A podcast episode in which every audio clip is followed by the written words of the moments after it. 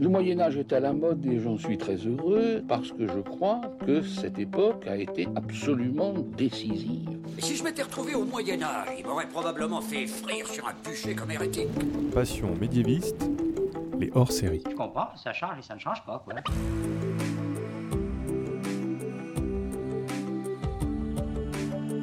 Bonjour à toutes et à tous et bienvenue donc à tous ceux qui viennent de nous rejoindre. Pour ceux qui nous écouteront en podcast peut-être quelques semaines voire quelques mois, je précise que nous sommes aujourd'hui au Secousse Festival dont c'est la deuxième édition. Donc c'est un festival d'histoire qui est organisé par l'association de jeunes historiens La Boîte à Histoire. Cette année, le thème est la première croisade de 1099 et donc pour cette deuxième conférence, atelier, euh, rencontre de la matinée, nous allons parler des femmes et des croisades avec notre invitée Elsa Margherita. Bonjour Elsa. Bonjour Fanny. Alors tu as fait un mémoire de Master 1 préparé sous la direction d'Éric Vallée, donc euh, au sein d'un master de recherche Histoire du monde méditerranéen médiéval à l'université Paris 1 Panthéon-Sorbonne, donc spécialité Pays d'Islam. Et ton sujet, tu me dis si je me trompe pas, c'est représentation des femmes dans l'espace politique et militaire du Bilad el-Sham dans le contexte des croisades 12e 13e siècle. Est-ce qu'on est bon? Euh, Oui, exactement. Alors moi, j'ai travaillé euh, surtout en fait sur les chroniques des croisades, euh, autant en langue arabe qu'en latin. Donc aujourd'hui, on va vous parler donc des différents rôles qu'ont pu avoir les femmes pendant les croisades. On va avoir un petit quiz en milieu de conférence. Donc il faudra déterminer si ce sont des textes qui parlent des femmes au XIe siècle ou à l'époque moderne. Donc là, vous allez jouer un petit peu avec nous. Et on aura aussi donc des questions, si vous voulez les garder, euh, notez-les bien et on les garder pour la fin de la conférence. On va commencer donc, pour ceux qui n'étaient pas là, par un petit rappel historique de ce qu'est la première croisade. Donc en 1095, le pape Urbain II demande aux princes, aux barons, etc., d'aller libérer Jérusalem, je résume, hein, je résume, je résume, d'aller libérer Jérusalem de l'emprise des Sarrasins. Donc c'est un appel à la pérégrination armée lors du concile de Clermont suite à l'appel des ambassadeurs byzantins. Et cette croisade se finira finalement quatre ans plus tard, en 1099, avec la prise de Jérusalem, puis la fondation des États latins d'Orient après. Elsa, je voulais d'abord demander avec toi, avant qu'on rentre dans le vif du sujet, pourquoi tu as voulu travailler sur ce sujet? Pourquoi tu as voulu travailler sur les femmes et les croisades et leur représentation? Euh, Alors déjà, pour commencer, je pense que de manière assez simple, l'histoire des croisades, elle suscite beaucoup d'interrogations aujourd'hui.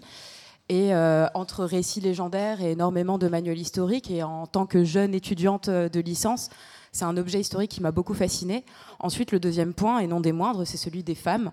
Euh, durant mes cours de licence, j'ai toujours été étonnée d'observer à quel point en fait on étudiait les femmes comme un objet à part des autres euh, et que toutes période historique confondue, on les enfermait beaucoup dans euh, ce qu'on considère aujourd'hui comme féminin, c'est-à-dire la sphère privée, celle de la maison, de la famille, et, euh, finalement euh, très peu dans les champs politiques et militaires, qui sont deux espaces que l'on conjugue au masculin.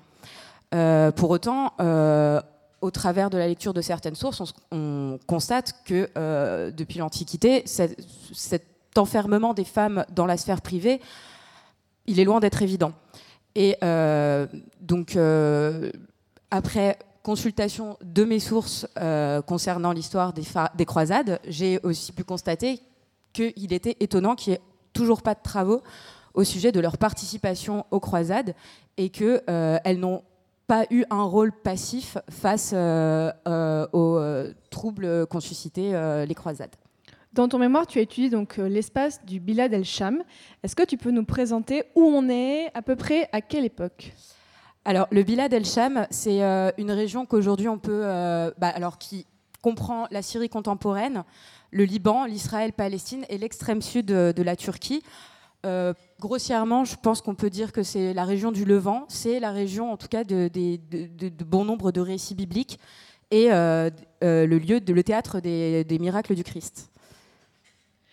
Euh, on va le voir pendant la conférence, donc, et on, en a parlé aussi un petit peu avant. On a plein de sources sur cette croisade. Est-ce que tu peux un peu nous présenter On a quelles sources? On a des sources, des sources, on va dire, occidentales, franques Est-ce qu'on a des sources locales?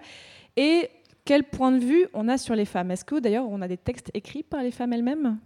Euh, Alors, on a très peu de textes écrits par les femmes. Le seul et le plus connu, c'est celui euh, d'Anne Comnen, euh, qui nous transmet beaucoup d'informations sur l'arrivée euh, de la première croisade, la croisade qu'on appelle des pauvres gens, et la croisade des barons lors de la première croisade, et notamment sur les préjugés qu'avaient les Byzantins sur la croisade des pauvres gens.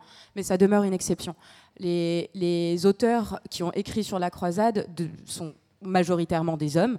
Euh, beaucoup de clercs euh, dans, l'espace franc.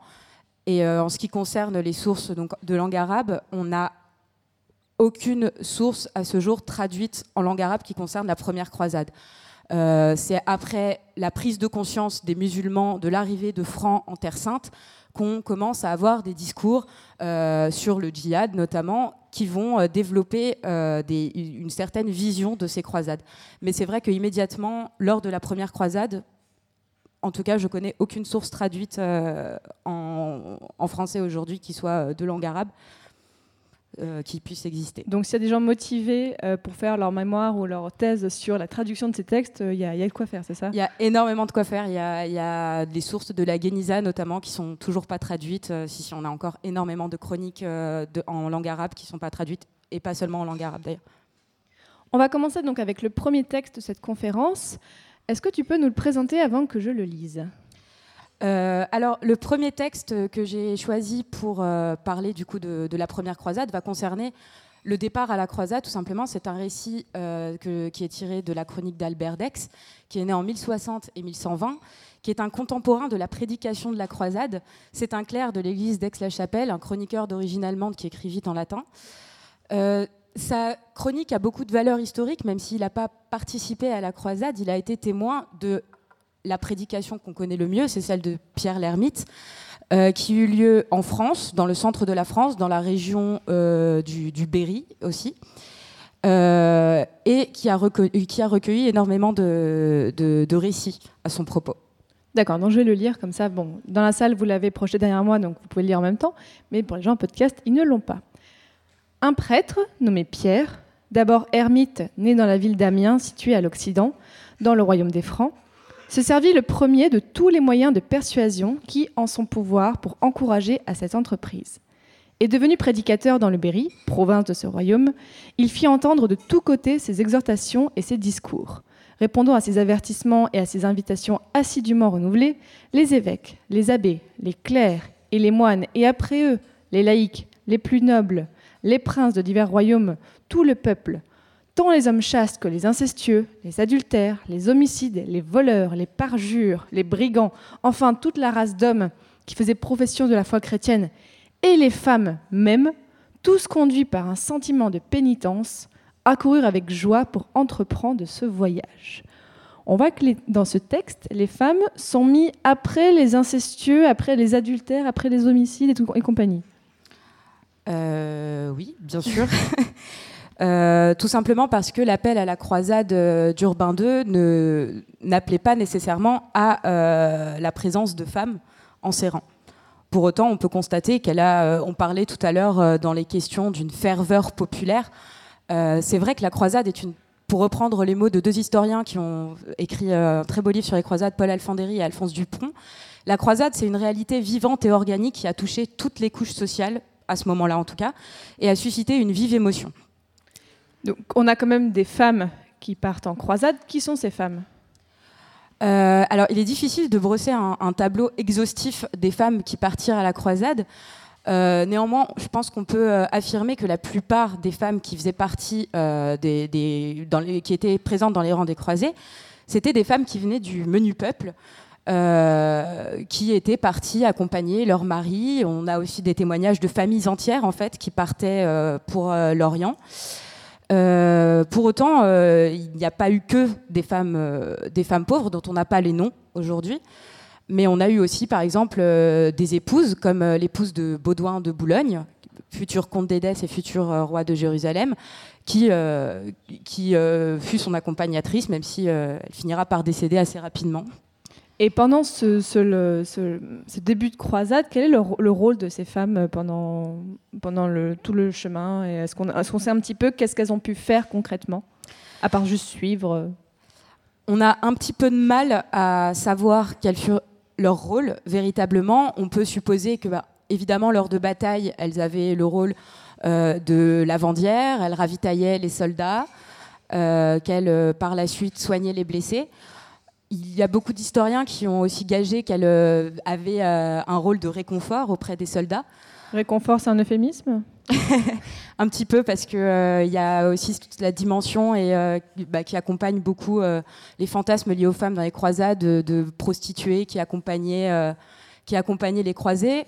Même si à mon avis, c'est un peu extrapolé le rôle des femmes. Je pense que, évidemment, enfin, le, le, réconfort qu'elles aient pu apporter dans cette dimension-là, il n'est pas moindre quand même. Et justement, est-ce que on parle des croisés et eux au féminin dans les textes euh, ou pas? Alors, dire, euh, ce, serait me fâcher avec beaucoup d'historiens que de parler de croisés et eux, mais euh, c'est vrai que c'est difficile. N'aie pas peur, vas-y, on, s'en fiche. c'est difficile de dire qu'elles aient été croisées parce qu'est-ce qu'elles ont véritablement pris la croix pour euh, aller se battre, reconquérir euh, les, terres, euh, les terres saintes prises par les musulmans? Le terme de croisée, de Signati, en tout cas, il est un petit peu difficile à définir. Et alors, quand ça concerne les femmes, c'est très compliqué. Pour autant, ben, elles, ont, elles ont pu prendre les armes, notamment pour se défendre. et il n'est pas anodin de voir des exemples de femmes qui ont accompagné les bataillons d'hommes pour se battre déguisées du coup en armure et en hommes. Oui, donc dans les textes, on les désigne par plein de mots différents en fait. Exactement. Et euh, d'autant plus qu'aujourd'hui, avec euh, les traductions qu'on a, euh, en français, il est très difficile de, cerner leur rôle, puisqu'on a des glissements sémantiques qui oscillent entre les, justement des termes qui les renvoient à un rôle de prostituée, prostituta et mulieres, comme c'est le cas dans la chronique de Guibert de Nogent. Euh, pour autant, euh, ce, terme qui a été traduit en français par le terme de prostituée ne renvoie pas nécessairement à euh, ce qu'on entend aujourd'hui, donc une femme ayant des relations sexuelles dans un but lucratif. On a aussi le terme de meretrix publica qui a pu être, qui a pu être traduit comme prostituée. Mais encore une fois, ce terme désigne tout simplement une femme qui, vit, qui gagne sa vie par des activités publiques. Donc, oui, c'est large. C'est voilà, c'est très très large. Et, et d'autre part, euh, on a aussi le terme de pèlerine, parce que ça, je pense que c'est très important euh, de, de, le, souligner, parce que finalement, les femmes ont été présentes dans euh, cette première croisade, comme on l'expliquait tout à l'heure, en raison de l'énorme ferveur qu'il y a eu, et, et qui a donc pu toucher toutes les couches sociales. la croisade, en tout cas moi c'est comme ça que je la vois dans, mon travail, qui est un travail préliminaire et, et pas très abouti encore, mais... Mais qui est déjà quand même tu as fait. Enfin, moi, je tiens à dire, euh, j'ai eu la chance de lire ton mémoire. C'est quand même assez impressionnant pour un mémoire de M1 ce que tu as pu abattre comme travail. C'est pas parce que tu as fait seulement un M1 que ton travail est remis en cause. Je tiens à te le dire vraiment. Merci, c'est très bon. Enfin, en tout cas, pour, donc pour moi, la croisade, avant, euh, avant tout, c'est un pèlerinage. Et, euh, et finalement, c'est un pèlerinage qui s'est militarisé. Mais le pèlerinage n'a jamais exclu les femmes. D'ailleurs, au IVe siècle, en 326, on a le pèlerinage euh, de Hélène, la mère, de l'empereur Constantin, qui, euh, selon la légende, découvre la Sainte Croix, la vraie croix, qui aurait été euh, la croix où a été crucifié Jésus-Christ, et qui a fait construire les églises de Bethléem, du Saint-Sépulcre et du Mont des Oliviers. en tout cas, tout ça pour dire que l'exclusion des femmes de la croisade, en tout cas pour la première croisade, elle est loin d'être évidente. À part euh, énormément d'études qu'il y a eu et puis euh, une espèce, un espèce d'imaginaire collectif où, comme la croisade était un fait armé, elle excluait les femmes, euh, je, pense que c'est loin d'être aussi évident et de toute façon, elles ont fait partie des rangs des, croisés. Elles ont été là pour, pour ce long voyage jusqu'en Terre d'Orient. Et on va voir donc tout à l'heure quel rôle elles ont eu effectivement une fois sur place. Avant de passer donc à la suite, je vous propose donc les gens dans la salle de faire un petit quiz. Donc on va vous présenter des petits extraits de texte et ça va être un petit peu à vous. On va voir comment on fait un petit système de main levée peut-être de déterminer est-ce que ce sont des textes qui parlent des femmes au XIe siècle ou alors j'ai mis époque moderne comprendre 16e, 17e parce que j'avais pas trouvé seulement pour un seul siècle. Alors, on a un premier texte, je vais le lire. Pendant ce siège, qui dura 15 jours, je remplis, dit-elle, dit-elle, autant que je pus les fonctions de soldat. Je portais un casque comme un homme, j'allais et venais sur les remparts, un chaudron sur la tête, en guise de haume. Quoique femme, j'avais l'air d'un guerrier, je lançais la fronde, et rempli de crainte, j'apprenais à dissimuler ma faiblesse. Dans la salle, à votre avis, plutôt 11e, plutôt époque moderne Plutôt moderne? Alors, qui pense que c'est de l'époque moderne Levez la main. Oui, et donc le reste, vous pensez que c'est plutôt 11e siècle? Oh, 11e, 12e Ok, alors du coup.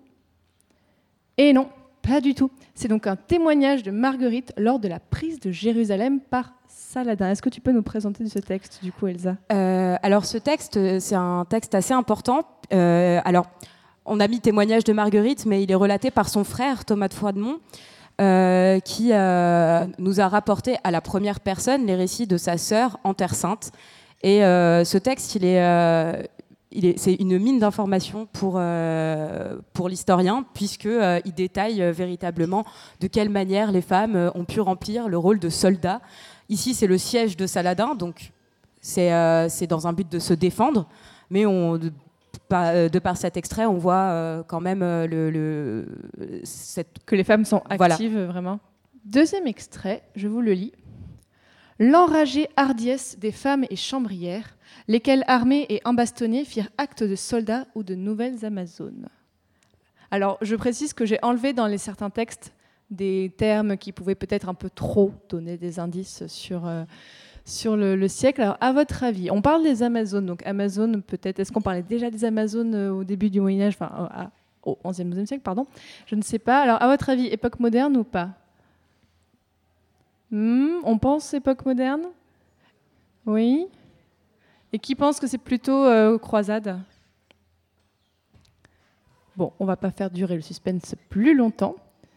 Ah, oui, eh ben non. En fait, c'est donc histoire des deux derniers sièges de La Rochelle, donc c'est bien bien époque moderne. Donc euh, voilà, Amazon était effectivement un petit indice.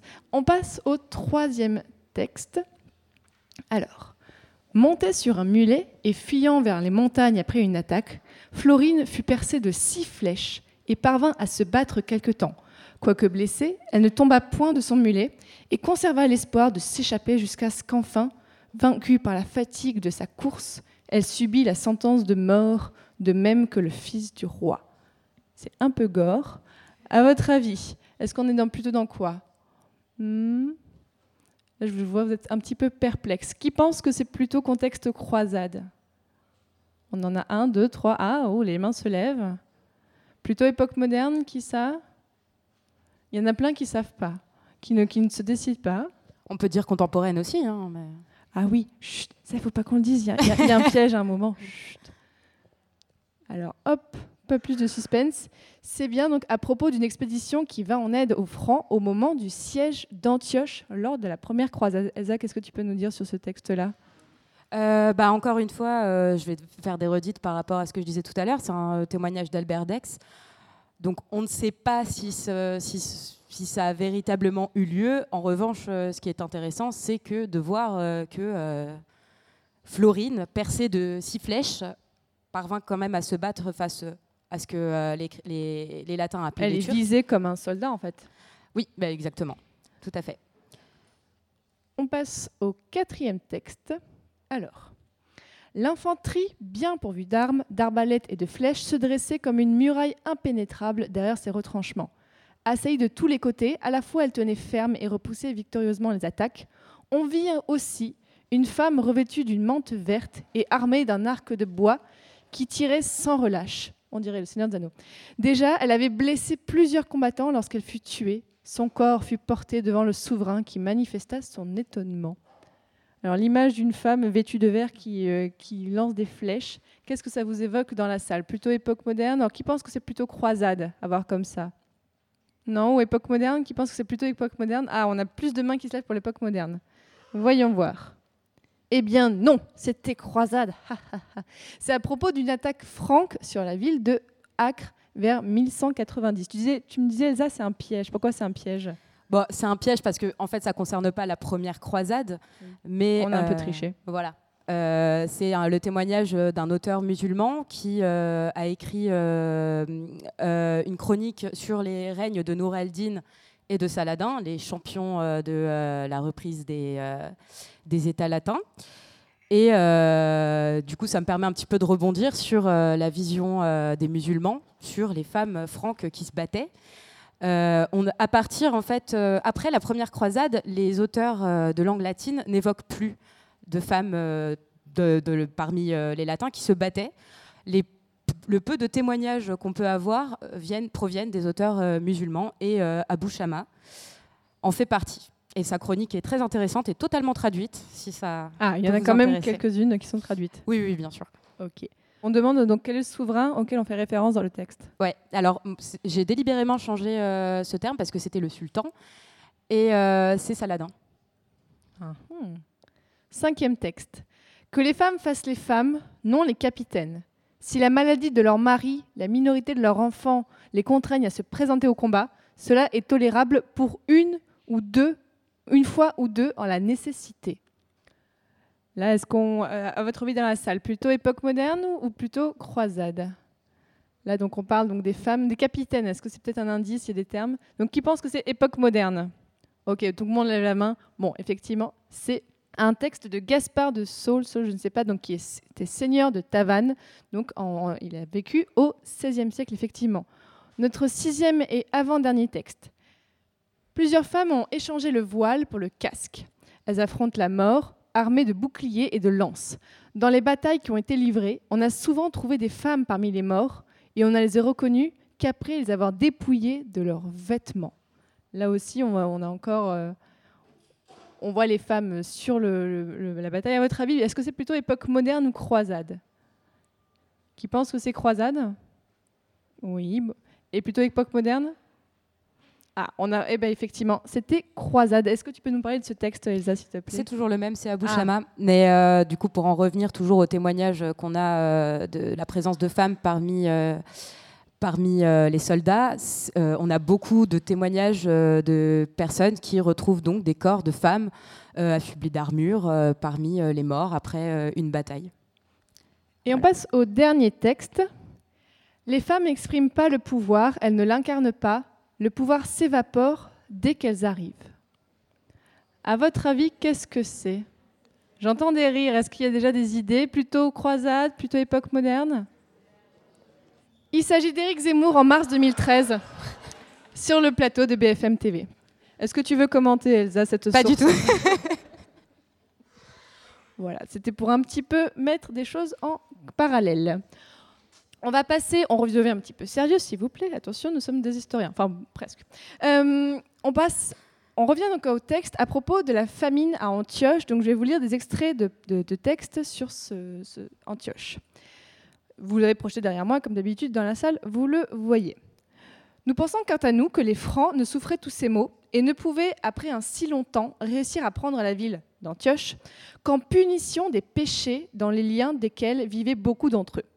Grand nombre, en effet, se livraient lâchement et sans pudeur à l'orgueil, la luxure et au brigandage.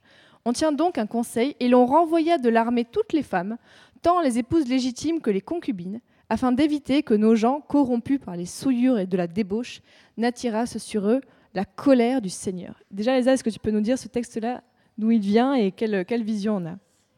Alors ici, on a euh, probablement le témoignage le plus intéressant, celui de Fouché de Chartres, né en, 1000, euh, en aux environs de 1059 et mort en 1127. Euh, c'est un chroniqueur qui, après avoir assisté au concile de Clermont en 1095, a été le guide spirituel de la croisade auprès euh, d'Étienne de Blois. Donc c'est un témoin direct en fait euh, des croisades. sa, chronique, sa chronique est de même totalement traduite et très intéressante. Bah, je te laisse lire le deuxième texte avant de partir sur le reste. Et comment eût-on pu se livrer à la volupté là où pesait sans, sans cesse la crainte de la mort. Ainsi n'était-il pas admis que l'on parlât de filles publiques ni de prostitution, d'autant moins qu'on était menacé de tomber sous les glaives des gentils pour ce seul crime et de par le jugement de Dieu. Si une femme, connue pour n'avoir pas de mari, se retrouvait grosse, elle était livrée à de cruels supplices avec son séducteur. Il arrivait une fois qu'un moine appartenant à l'abbaye la plus renommée de toutes, qui avait fui son cloître et rejoint l'expédition de Jérusalem par légèreté plutôt que par piété, fut surpris en compagnie d'une femme et confondu, si je ne me trompe, par l'épreuve du feu rouge. L'évêque du Puy et les autres princes condamnèrent la misérable femme et son amant à être promenés dans toutes les rues du camp, puis à être mis nus et rudement fouettés pour le plus grand effroi des spectateurs. Déjà, l'épreuve du feu rouge, qu'est-ce que c'est, Lisa? Tu, te- tu sais Bah, où? le bûcher. Le bûcher, voilà, tout Et, euh, simplement. non, euh, le, non, pardon. C'est euh, la. Oui, bah, l'épreuve du fer, oui, pardon. D'accord. Donc là, on voit que dans ces textes, il y a une image assez négative des femmes qui aurait en fait alimenté le fait que voilà, on, on parlait dans la première partie donc tout ce qui est euh, le, le fait que les, les mœurs des croisés étaient assez légères euh, pendant ce pendant cette croisade là. Euh, oui, alors c'est notamment durant le siège d'Antioche dont on a parlé tout à l'heure, puisqu'il il a alimenté beaucoup de fantasmes sur la première croisade, qu'il y a un discours très négatif qui est porté sur les femmes. Alors, je ne veux pas faire trop de redites par rapport à ce qui a été dit tout à l'heure. Euh, le siège d'Antioche, c'est encore aujourd'hui un objet euh, un peu spectaculaire de cette première croisade. Je pense euh, notamment à l'ouvrage d'Amin Malouf, La croisade vue par les Arabes, où il y a tout un chapitre qui porte sur le siège d'Antioche et euh, les actes de cannibalisme, euh, même si, à mon avis, il faut avoir un, peu de recul là-dessus. C'est un ouvrage qui est très bien écrit, mais qui est bien peu historique. Euh, donc le siège d'Antioche, qui s'est déroulé, le premier siège d'Antioche, qui s'est déroulé du 20 octobre 1097 jusqu'au 28 juin 1098, a opposé trois chefs de la croisade, Godefroy de Bouillon, Bohémond de Tarente et Raymond IV, de Toulouse face aux Seldjoukides d'Antioche. C'est un siège qui est très long, très éprouvant pour les croisés et qui se solde par une lourde famine, d'où du coup euh, les épisodes euh, de cannibalisme, bien que moi je Supposé. je ne pense pas pouvoir m'avancer là-dessus. Euh, en revanche, c'est vrai qu'il y a cette légende. Et dans les chroniques euh, que j'ai pu étudier, c'est le moment où, en fait, les clercs vont euh, tenter de, de- de récupérer la pureté de la croisade et les premières euh, coupables de l'impureté de la croisade et du coup d'avoir apporté la colère euh, des cieux euh, sur euh, les rangs des croisés, ce sont les femmes. Oui, bien Euh, sûr. Voilà, toutes les femmes. Euh, notamment les épouses, euh, mais euh, véritablement euh, toutes les femmes sans, sans distinction. Elles ont été donc mises au banc de la croisade, elles ont été mises dans une, dans une petite ville aux alentours d'Antioche pendant un temps, considérées donc comme les investigatrices de tous ces maux. Et, et même après la venue de l'Atabeg, donc de Mossoul, le Seljoukide Kerboga, qui est revenu prendre Antioche en mai 1098, qui- ça, ça s'est soldé par une défaite, mais sa, venue est encore euh, vue par euh, le, le trop-plein de luxure parmi euh, le- les rangs des croisés. Et on a un, encadrement des femmes dont le texte de Guibert de Nogent illustre très bien la dureté en fait. Et, on voit du coup que, que, euh, que, que à ce moment-là, les femmes sont victimes en fait de, euh, de, de- de- le- du fait militaire dans la croisade. Il ne faut pas oublier en plus que la croisade, elle est, euh, elle est aussi allée en parallèle de la réforme grégorienne en Occident, qui a beaucoup encadré notamment la sexualité et qui a réprimé la sexualité qui avait pour but le plaisir charnel autre que la, reproduction. Donc euh, on, a, euh, beaucoup de, on a beaucoup de sentences qui sont, euh, qui sont données pour les femmes qui faisaient preuve donc, de luxure. Par exemple, à titre d'exemple, une femme célibataire qui se retrouvait enceinte pendant la croisade était soumise à une effroyable torture avant d'être d'être condamnée à mort. Et on voit que même les épouses, là pour le coup, bah, c'est encadré par l'Église, euh, voilà, le lien du mariage et compagnie. euh, Même les épouses sont associées au péché. Euh, bah, ça va toujours avec ce que je disais tout à l'heure par rapport à la réforme grégorienne. Le, plaisir charnel est considéré comme impur. Moi, c'est l'explication que j'ai pu trouver. Après, évidemment, je pense qu'il y en a beaucoup d'autres. Et à ce moment-là, dans une volonté de pureté totale de la croisade, alors que les croisés traversent un moment de crise, il a fallu euh, revenir à euh, euh, ce, pèlerinage euh, d'hommes euh, partis pour euh, récupérer la Terre Sainte, notamment à Antioche, où on l'a vu tout à l'heure, il y avait une dimension euh, symbolique euh, pour les chrétiens qui était très importante.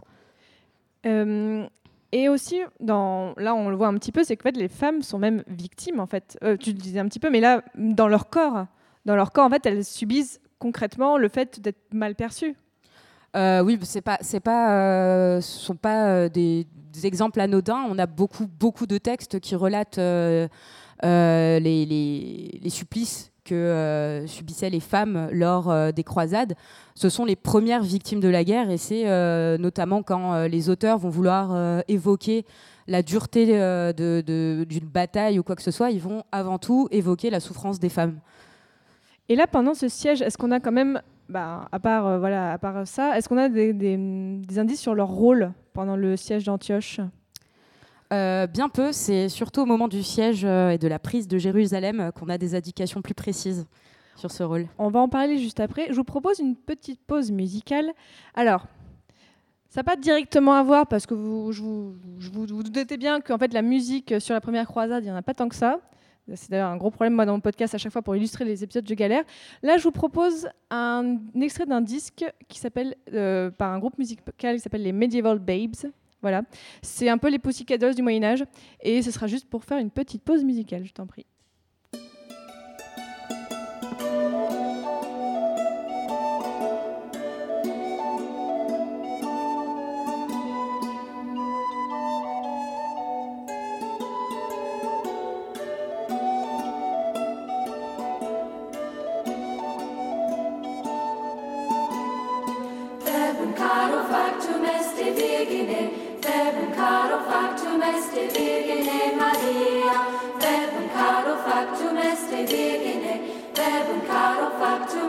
Virgine Maria, in hac circulo, vitutatur seculo, natum nobis pavolo, di Virgine, natum nobis pavolo, di Virgine Maria. Verbum caro factum est Virgine, verbum caro factum est Virgine Maria. Quos vetusta suffocat, et affitum revocat, natus Deus collocat in Virgine, natus Deus collocat in Virgine Maria. Verbum caro factum est Virgine, verbum caro factum est Virgine Maria. Stella solum petulit, sol salutum contulit, nihil tamen abstulit di Virgine, nihil tamen abstulit di Virgine Maria.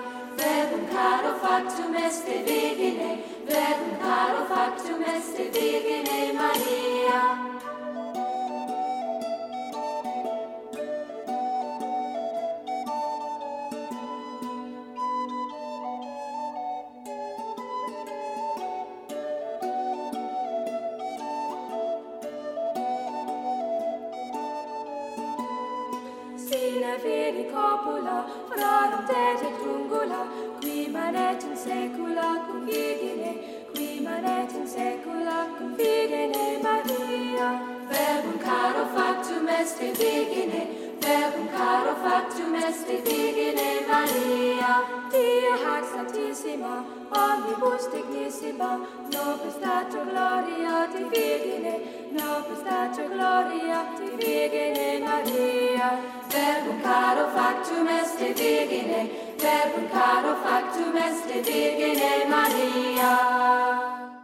On revient pour parler des textes donc à propos de la première croisade et de la représentation des femmes. On va parler de ce texte qui, vous allez voir, va être assez particulier. Elsa, déjà, est-ce que tu peux nous dire quel est ce texte, d'où il vient?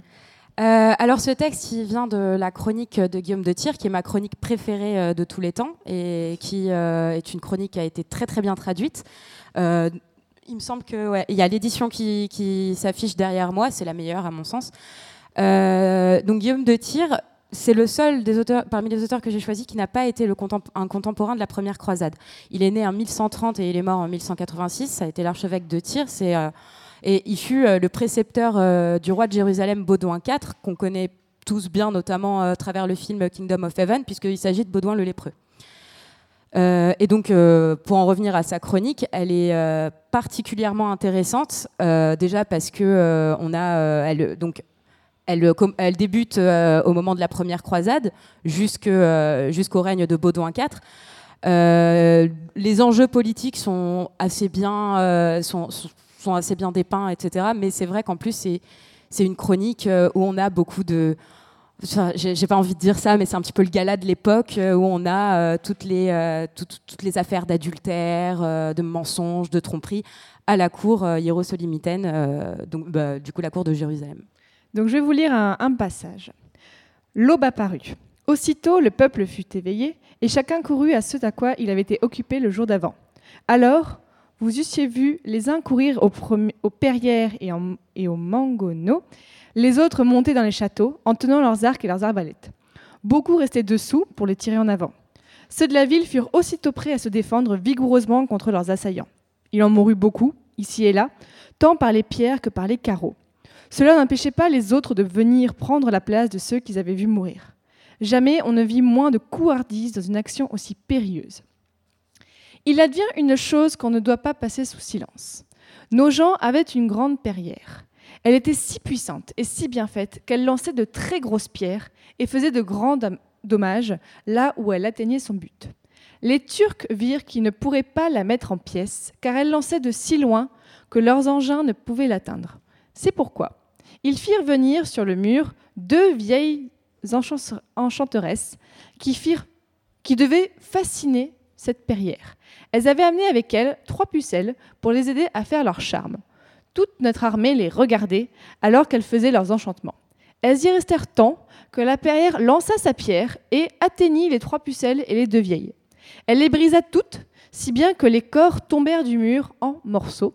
Les âmes allèrent en enfer. Les nôtres poussèrent alors une huée si forte et eurent une joie si complète que chacun fut tout ragaillardi de ce beau coup.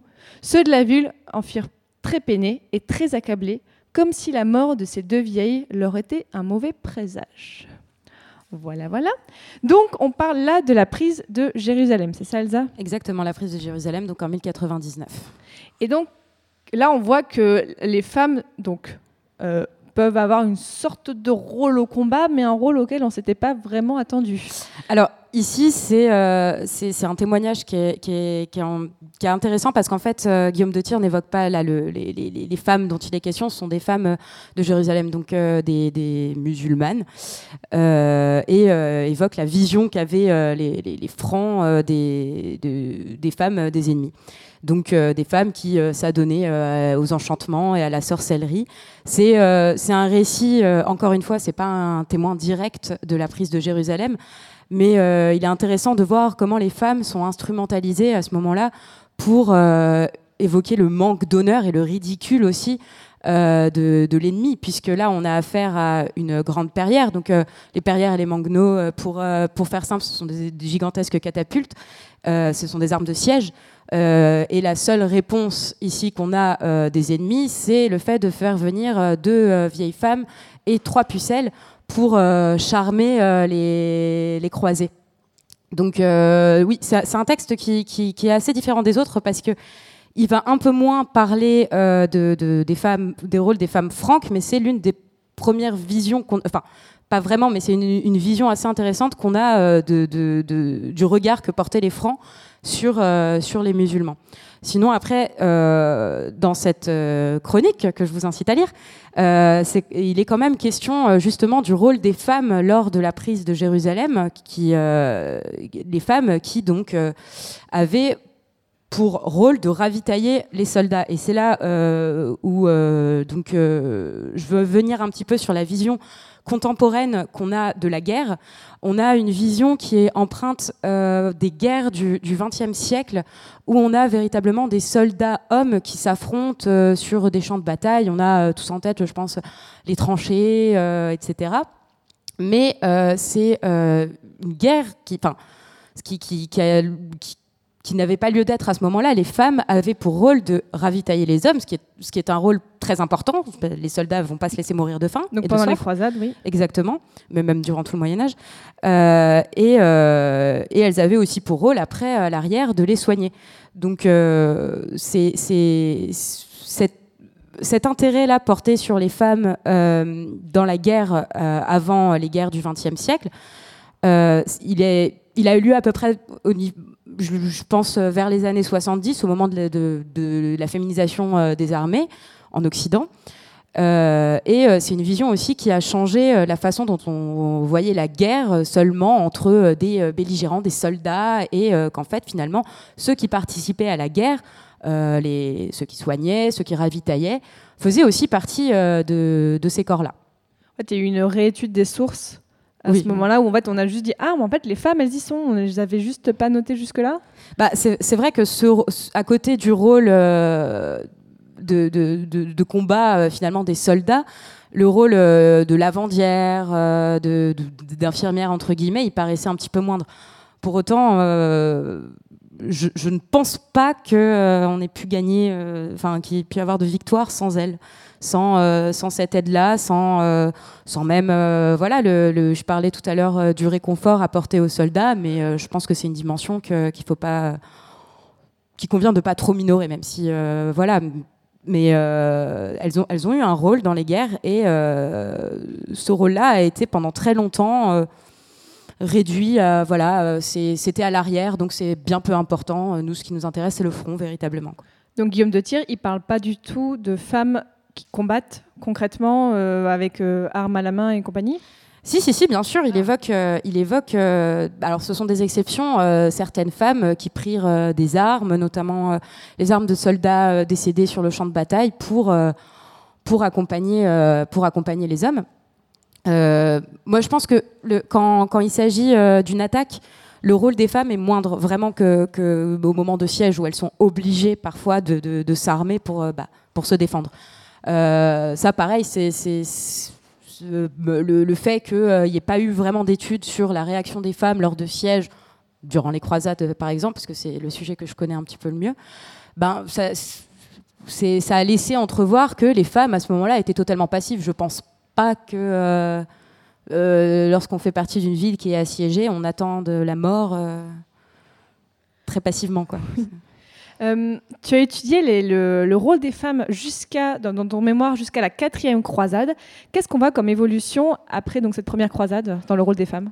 Alors, euh, j'ai pas envie de dire que la première croisade était brouillonne, mais en tout cas, l'effet de source qu'il y a, euh, dans les sources latines en tout cas, euh, c'est qu'il est de moins en moins question des femmes qui, ont pu accompagner les croisés. Est-ce que c'est dû au fait que ça s'est un peu plus militarisé et que ça a bien davantage concerné les hommes, ou simplement ça a été euh, une volonté euh, de purifier encore les récits de la croisade en enlevant euh, la, présence de femmes. Toujours est-il que on a beaucoup de témoignages d'auteurs musulmans qui font, bah, qui, nous rapportent l'arrivée de certaines femmes en Terre Sainte. Encore une fois, il faut avoir un petit peu de recul sur ces sources-là parce que les, les, auteurs musulmans ont pu instrumentaliser ces femmes dans une volonté de de, ridiculiser, de, voilà, de, délégitimiser la, croisade. Je pense que quand on fait de l'étude de l'histoire des femmes, c'est toujours beaucoup de recul à avoir sur les sources. Là, encore une fois, on, a, euh, on vous a présenté avec Fanny quatre textes qui sont issus de Claire. Donc, euh, on a un regard qui, euh, dont, il convient de voilà d'avoir un certain recul dessus je pense que la réalité, elle, a été que finalement, après, dans les croisades, il y a eu beaucoup moins de femmes parce que euh, la croisade des pauvres gens, avec euh, toute cette ferveur-là, elle a plus véritablement eu lieu. Les, Occidentaux euh, sont encore venus en Terre Sainte, mais petit à petit, et non pas comme ça, comme on a pu le voir lors de récits de la croisade des pauvres gens. Mais est-ce que du point de vue politique, donc plus sur le champ de bataille, mais est-ce que du point de vue politique, les femmes ont pu avoir plus de rôle pendant les croisades suivantes? Euh, Pendant les croisades suivantes, pas tant que ça, j'ai pas souvenir. Euh, non, non. En revanche, euh, c'est vrai que après, ce qui est intéressant d'étudier dans l'histoire des femmes après l'établissement des États latins. en Orient, c'est le, le, rôle très important des femmes dans la hiérarchie hiérosolymitaine, donc de Jérusalem, qui, euh, compte, euh, des femmes euh, incroyables dont, qui, le règne est notamment relaté par Guillaume de Tyr. Je pense à Mélisande de, Jérusalem ou encore à Alice à, Antioche. Il y a eu vraiment une importance des femmes dans cette monarchie-là. Bah, du coup, que oui, j'ai pu étudier un petit peu dans mon mémoire. Et justement, là, tu viens de te lancer, Elsa, dans ta deuxième année de master. Là, est-ce que tu sais déjà sur quoi portent tes recherches pour cette deuxième année? Alors, euh, totalement différente. Euh, pas totalement différente parce que je reste euh, sur, euh, bah, sur l'objet de l'histoire des femmes. Après, nous, dans notre master en, deuxième année, on, étu- on étudie quelque chose d'un petit peu plus précis. Donc, moi, là, je vais faire un travail préliminaire sur le rôle politique des femmes musulmanes donc à Damas au, moment de, de- au moment de la dynastie des Ayyubides. Donc euh, oui, toujours- là c'est un petit peu plus éloigné. En revanche, euh, si je ne me ferme pas la porte de la thèse, je pense revenir effectivement à, à, euh, l'importance des femmes euh, à l'époque des croisades. J'espère que je pourrai te recevoir pour parler de ça. On va passer aux questions du public. Si vous avez des questions, c'est le moment de lever la main. On va faire passer un micro. Merci. Alors, euh, j'avais une question en fait qui porte sur, euh, sur éventuellement des sources complémentaires, parce que quand euh, il y a mention par exemple de femmes qui vont, qui vont combattre, etc., est-ce qu'on a une vision de ça? Est-ce qu'on a un accès à ça par exemple par l'archéologie? Ou alors une vision un peu complémentaire dans les chartes? Est-ce qu'elles apparaissent? Est-ce qu'elles ont un, un rôle qui serait soit similaire, soit différent? Euh, alors pour répondre à votre question, dans les années euh, fin des années 70, fin des années 80, on a retrouvé le corps euh, d'une femme vêtue d'armure non loin de Nicée. qui datait donc de l'époque des croisades. Ça, c'est un- l'un des témoignages de l'archéologie. Alors moi, j'ai pas du tout de formation d'archéologue. Je connais très très mal l'archéologie, malheureusement. Je, je- suis vraiment restée sur les chroniques, l'écrit, l'histoire occidentale finalement. Et donc euh, non, non, j'ai pas, pas plus d'exemples que ça. Dans les chartes, euh, les chartes latines, pas tant que ça. J'ai, des exemples pour quelques inscriptions musulmanes. Euh, mais il y a encore un très très gros travail à faire de traduction dessus. Mais c'est vrai que non.